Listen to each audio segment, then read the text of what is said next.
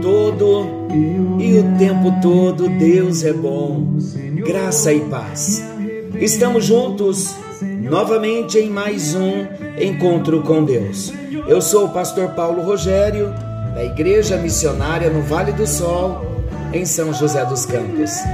Estamos sendo chamados por Deus para voltarmos ao primeiro amor.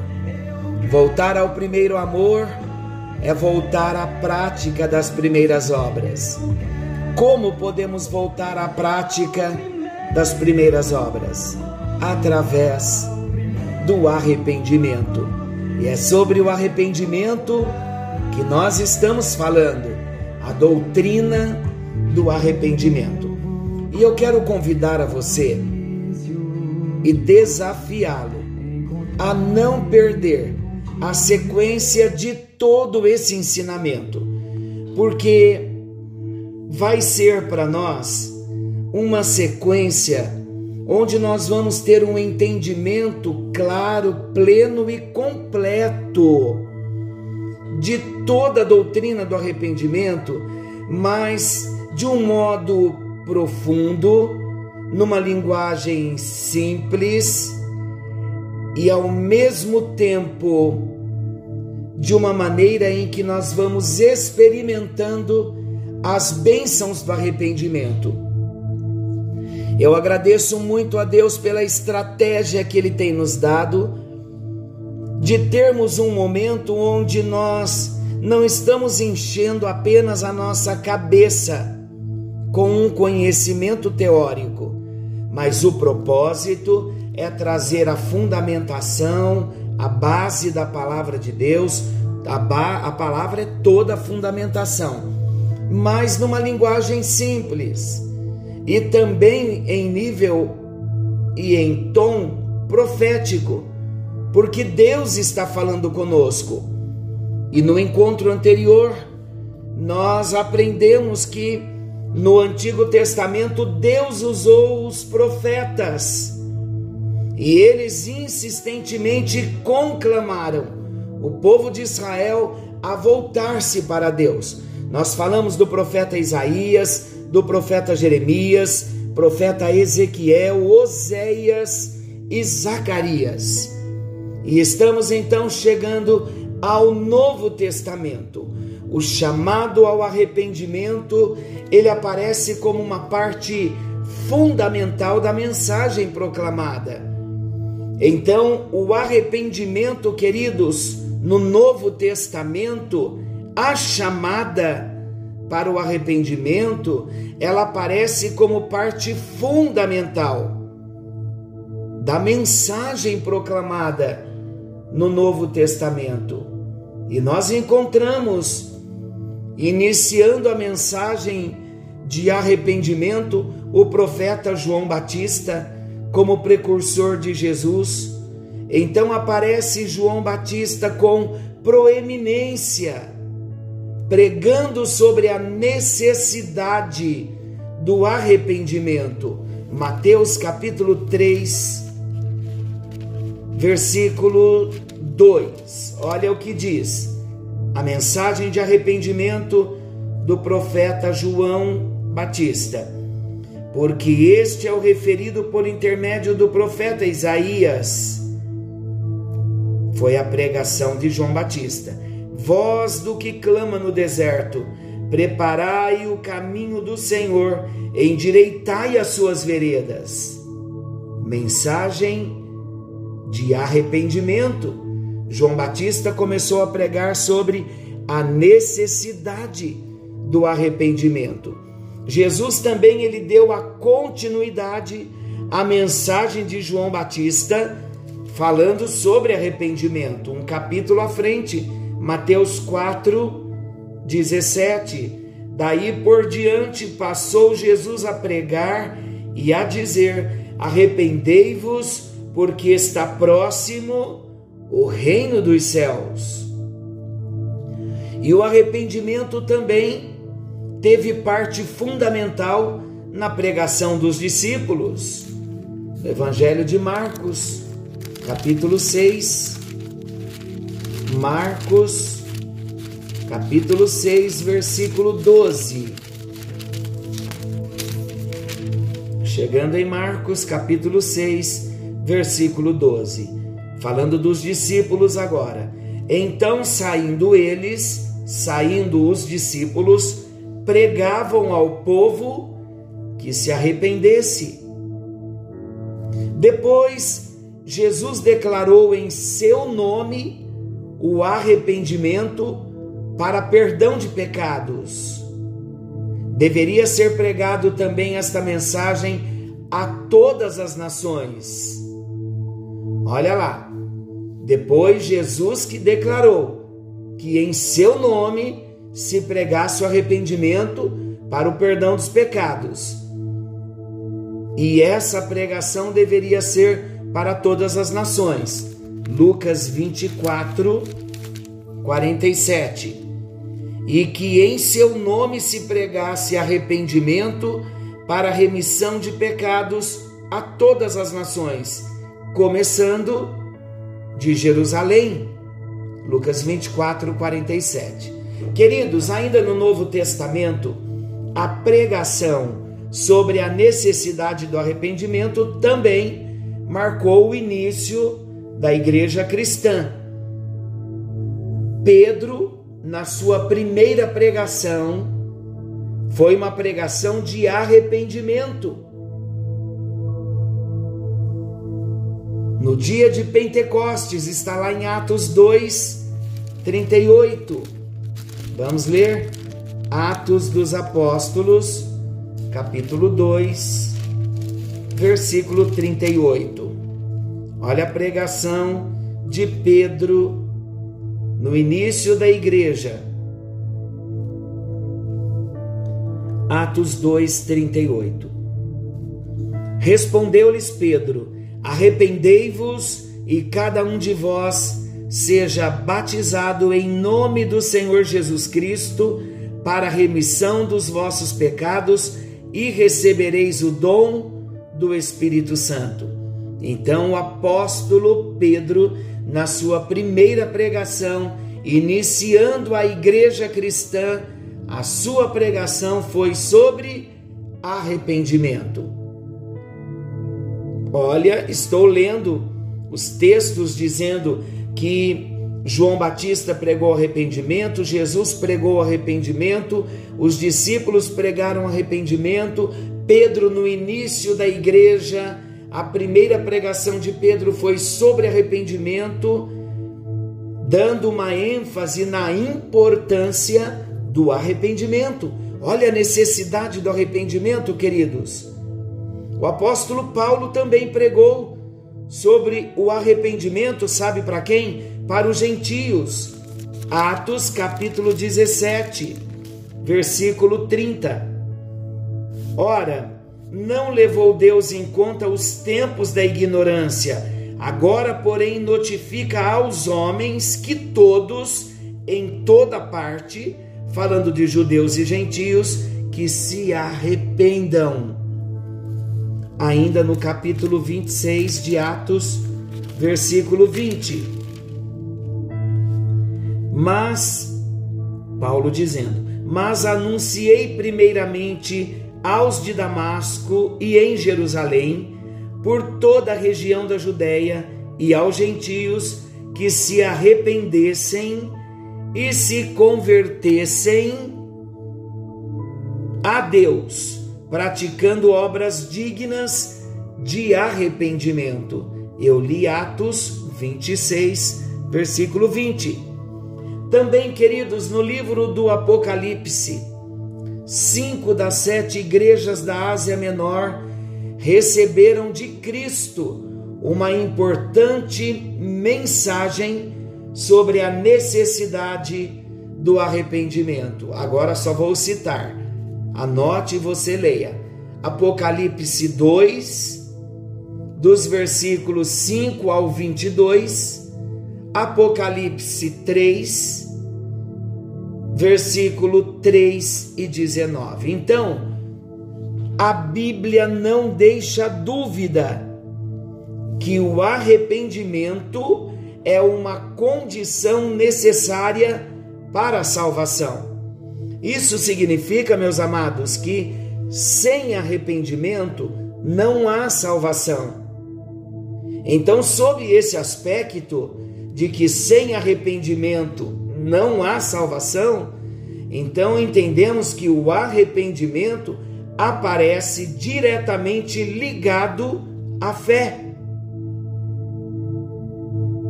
Vamos ver os tipos de arrependimento? Normalmente, o estudo teológico faz uma distinção entre dois tipos de arrependimento. Preste bem atenção, que é muito importante nós termos o entendimento sobre os dois tipos de arrependimento, que a teologia faz a distinção. Então vamos ver. Então existe um arrependimento na teologia chamado de atrição. E existe o outro arrependimento chamado na teologia de contrição. Não estou falando palavras erradas, não. É isso mesmo. Atrição e contrição. O primeiro, primeiro termo aqui, atrição, é um tipo de lamentação superficial acerca do pecado especialmente com relação à sua punição. Vamos entender melhor? Esse termo de arrependimento, o termo atrição, é uma lamentação superficial acerca do pecado. E ele está muito relacionado àquela, ao lamento superficial sobre a punição que o pecado traz. Vamos entender isso melhor. Esse tipo de arrependimento, atrição, que é uma lamentação superficial, ele não resulta no abandono do pecado. Porque o verdadeiro arrependimento, nós vamos falar daqui a pouquinho, que é o abandono do pecado, envolve o abandono do pecado. Então, na atrição, há um lamento superficial acerca do pecado, nesse arrependimento, atrição, não resulta no abandono do pecado e nem mesmo na súplica pelo perdão de Deus. Então, o que é o arrependimento, atrição? Esse arrependimento, queridos, não é acompanhado da fé salvadora, mas é uma reação humana diante do castigo pelo pecado. Todo pecado traz uma consequência. Então, na atrição, a pessoa ela pede perdão a Deus por medo da punição apenas. Vamos ver alguns exemplos? É um arrependimento superficial, ele existe, a Bíblia considera esse arrependimento não é o arrependimento verdadeiro que o cristão tem que ter, mas é importante nós sabermos, porque muitas vezes, queridos, o nível de arrependimento que nós passamos é o arrependimento de atrição, um nível superficial. E aqui começa a vir um entendimento para nós. Muitas pessoas perguntam assim: nossa, muitas vezes eu choro me arrependendo, mas quando eu me dou conta, eu estou cometendo aquele pecado novamente. Isso significa que não houve o, o arrependimento verdadeiro, houve a atrição, uma súplica de medo do que da consequência que o pecado vai ter, da punição do pecado. Então, esse arrependimento, ou atrição, ele não é acompanhado da fé salvadora, mas é uma reação humana diante do castigo pelo pecado. Vamos ver um exemplo? O exemplo desse arrependimento é aquele demonstrado por Esaú. Está lá em Gênesis capítulo 27, versículos 30 ao 46. Por favor, eu não terei tempo de ler aqui mas leia. Eu só vou comentar o que esse texto diz, mas leia todos os versículos que é importante.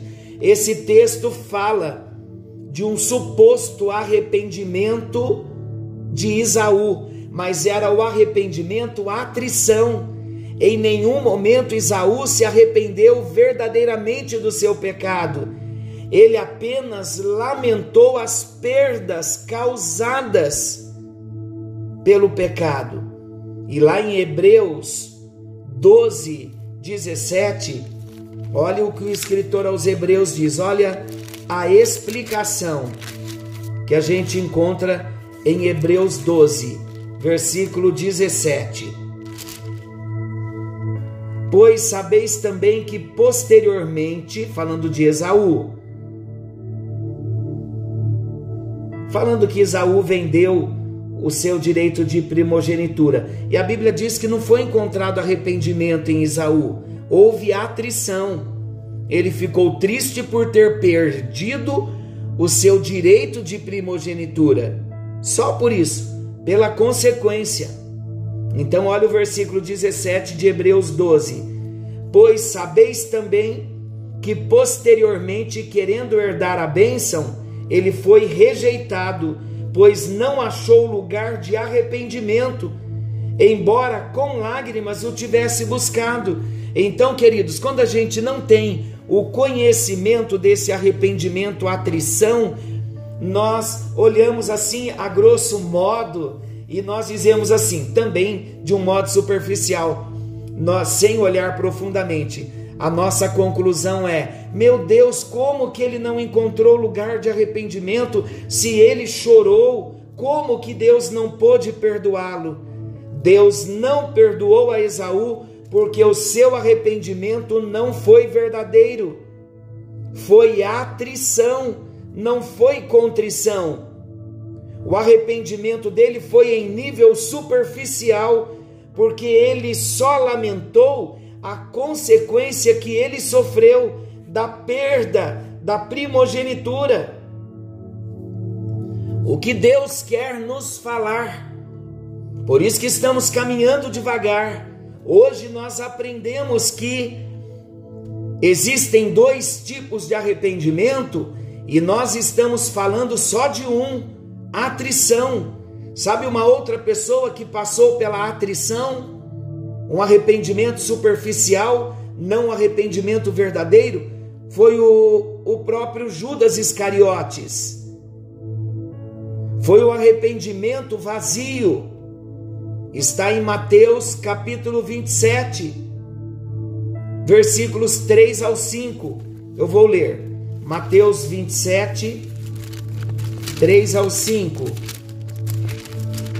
Olha o que diz o texto. Mateus 27, 3 ao 5. Então Judas, o que traiu a Jesus, vendo que Jesus fora condenado, tocado de remorso, devolveu as 30 moedas de prata aos principais sacerdotes e aos anciãos, dizendo: Pequei, traindo sangue inocente. Eles, porém, responderam: Que importa? Isso é contigo. Então Judas, atirando para o santuário as moedas de prata, retirou-se e foi enforcar-se. Se Judas tivesse experimentado um arrependimento verdadeiro, vocês acham que ele teria ido para se enforcar? Não. Então, esse tipo de arrependimento de Judas, ele também é um arrependimento chamado de atrição, foi superficial Agora então nós já temos uma resposta. Por que muitas vezes nós voltamos a cometer aqueles pecados que já pedimos perdão ontem, antes de ontem, mês passado, o ano passado? Então a revelação de Deus para nós hoje, Deus quer nos levar a um nível profundo de arrependimento. E no próximo encontro, nós vamos começar a falar desse nível profundo e verdadeiro de arrependimento chamado contrição. Cabe a nós, então, no encontro de hoje, pedir perdão a Deus, porque estamos reconhecendo que todas as vezes que pedimos perdão e não houve mudança, é porque nós não nos arrependemos verdadeiramente, passamos apenas pela atrição um arrependimento superficial que podemos, na nossa linguagem, chamar de remorso, um choro pelas perdas humanas. Senhor nosso Deus e querido Pai, hoje para nós vem esta grande revelação do arrependimento chamado de atrição. Ele não é verdadeiro, ele não é profundo. Ele visa somente a perda, a punição, mas ele não leva a uma mudança de vida. E nós entendemos agora que o que acontece conosco muitas vezes, o fato de não haver mudanças nas nossas vidas, transformações, é porque não temos nos arrependido verdadeiramente, estamos em nível de alma e vivendo experiências de atrições nas nossas vidas. Então, ajuda-nos no precioso nome de Jesus, pois nós queremos sair da atrição e nós queremos partir urgentemente para a contrição, para o arrependimento verdadeiro. Oramos, ó Deus, com sinceridade e com verdade em nome de Jesus. Amém. E graças a Deus. Graças a Deus. Que a bênção do Senhor te alcance. Querendo o bondoso Deus, estaremos amanhã de volta nesse mesmo horário com mais um encontro com Deus. Forte abraço e até lá.